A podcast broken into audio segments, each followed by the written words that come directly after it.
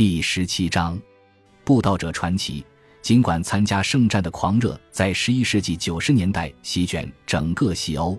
无论是乌尔班和他属下的官方布道者，还是隐士彼得及其他自由职业煽动家的努力所致，一个令人尴尬的悖论却成为其核心问题。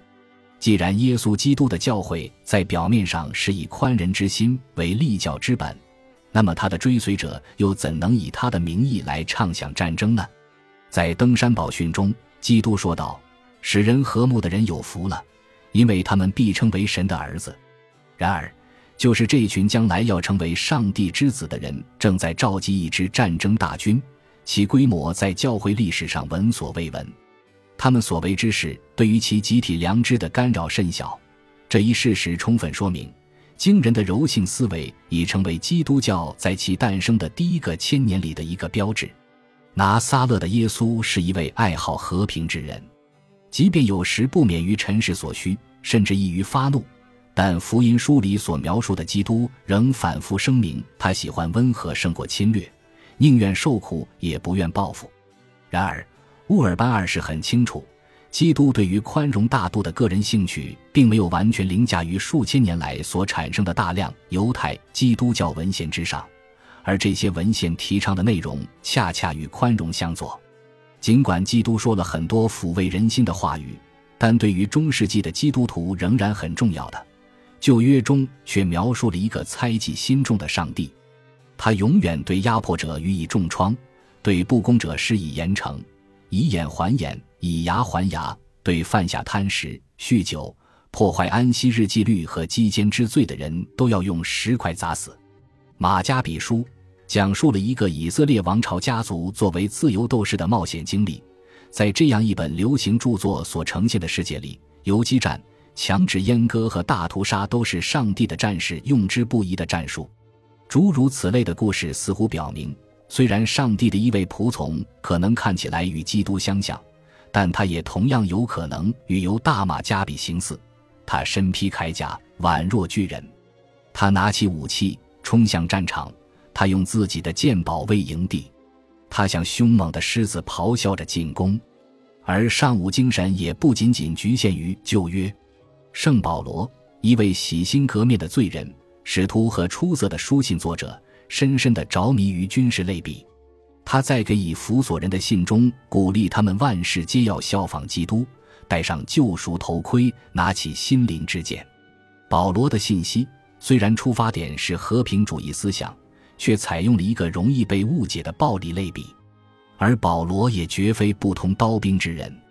帕特莫斯的约翰在启示录中认为，伴随末世到来的将是一场大屠杀，而他对此不胜欢喜。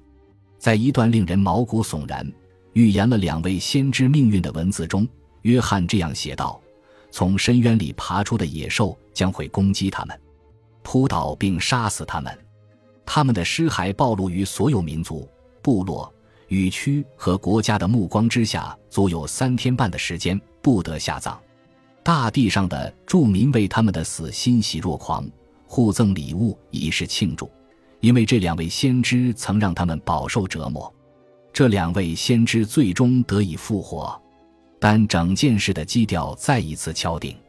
基督也许憎恶暴力，但战争、杀戮、流血，甚至种族灭绝，仍然是基督教经文诠释中为人熟知的内容。在保罗和约翰归天数百年以后，基督教信仰与世俗暴力结合的问题并没有消失，更为甚者。随着基督教在公元三百八十年被立为罗马帝国的国教，这一问题变得明确且具体。在基督教化中的温和属性与通过军事征服、镇压和战争来维系帝国生存的现实治国方略之间寻得平衡的需求日益紧迫。众多严肃思考的有识之士投身于这项任务当中，引经据典，追根溯源，直至亚里士多德时代的政治思想。由此萌发出正义战争的概念。暴力固然令人遗憾，但只要用于保卫祖国，并且最终有助于造就或恢复和平，那么就合乎法理甚至道德要求。在公元四世纪，这一主题被赋予了具体的基督教倾向。先是由米兰主教安布罗斯着手，然后是由西波的圣奥古斯丁发扬光大。奥古斯丁绝非一个好战之人，他是一个神学家和哲学家，涉猎广泛，从原罪和神之恩典的本质到果园偷盗和梦中遗精的道德问题，无所不包。然而，他也深知，一旦基督教从叛逆邪教的地位摇身一变为帝国信仰，宗教信条就必须加以改造。与为战争而建立起来的帝国的要求相一致，在《上帝之城》一书中，奥古斯丁坚定地捍卫基督教在罗马帝国中的地位，论证到贤者必然发动正义战争，正是由于敌方的不义，贤者才有必要发动正义的战争。此外，他还提出了四个可以明确识别的条件，只有在这些条件之下，一场战争才可被认定是正义的。开战的理由名正言顺，开战的目的要么是保家卫国，要么是夺回财产。开战的行动当由合法机构批准，参战之人的动机必须光明正大。奥古斯丁是一个实用主义者，而奥古斯丁式的实用主义在他作古以后继续盛行于世。当西罗马帝国土崩瓦解，其领土被来自德意志北部的各大部落瓜分之后。拉丁基督教会很快就适应了这样一种文化：帝国扩张或防御的边境战争，让位于小王公和军阀之间的混战。基督教的思想家们再一次想方设法改造信仰，使之与他们所处的环境相匹配，交替的寻求为暴力圈定界限，并将其神圣化。十世纪的教士发明出两个孪生概念：神赐和平与神命休战。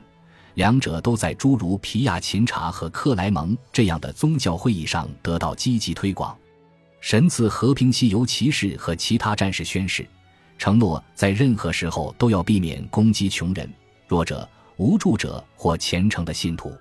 神命休战与之类似，武士们宣誓遵守全面和平的期限约定，在此期间他们不会互相攻击。教会也开始积极地为武士国王祈祷求富。甚至欢迎他们响应殉道的传统，因此，教会册封的圣人中包括圣奥斯瓦尔德及诺森布里亚的国王。可敬的彼得这样的作家认为，他在不列颠群岛的征服杀戮可由其受洗热情和战前祈祷所抵消，以及吉罗纳的威廉，一位图卢兹公爵，他在八世纪晚期杀死了成千上万的西班牙穆斯林，而后放下屠刀皈依教会。以修士身份度过余生。当伟大的征服者查理被教皇利奥三世于公元八百年圣诞节当日加冕为神圣罗马帝国皇帝时，武士国王与拉丁教会之间的协定也随之固化。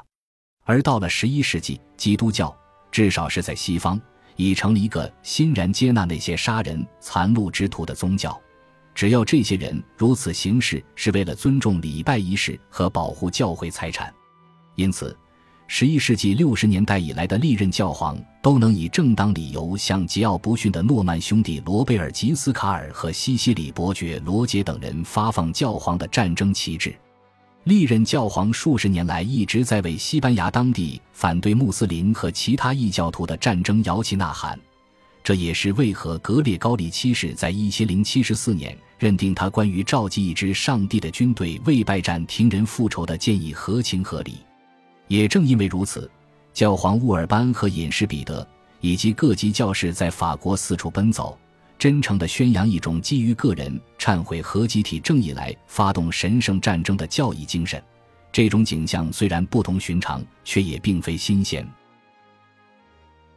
感谢您的收听，喜欢别忘了订阅加关注，主页有更多精彩内容。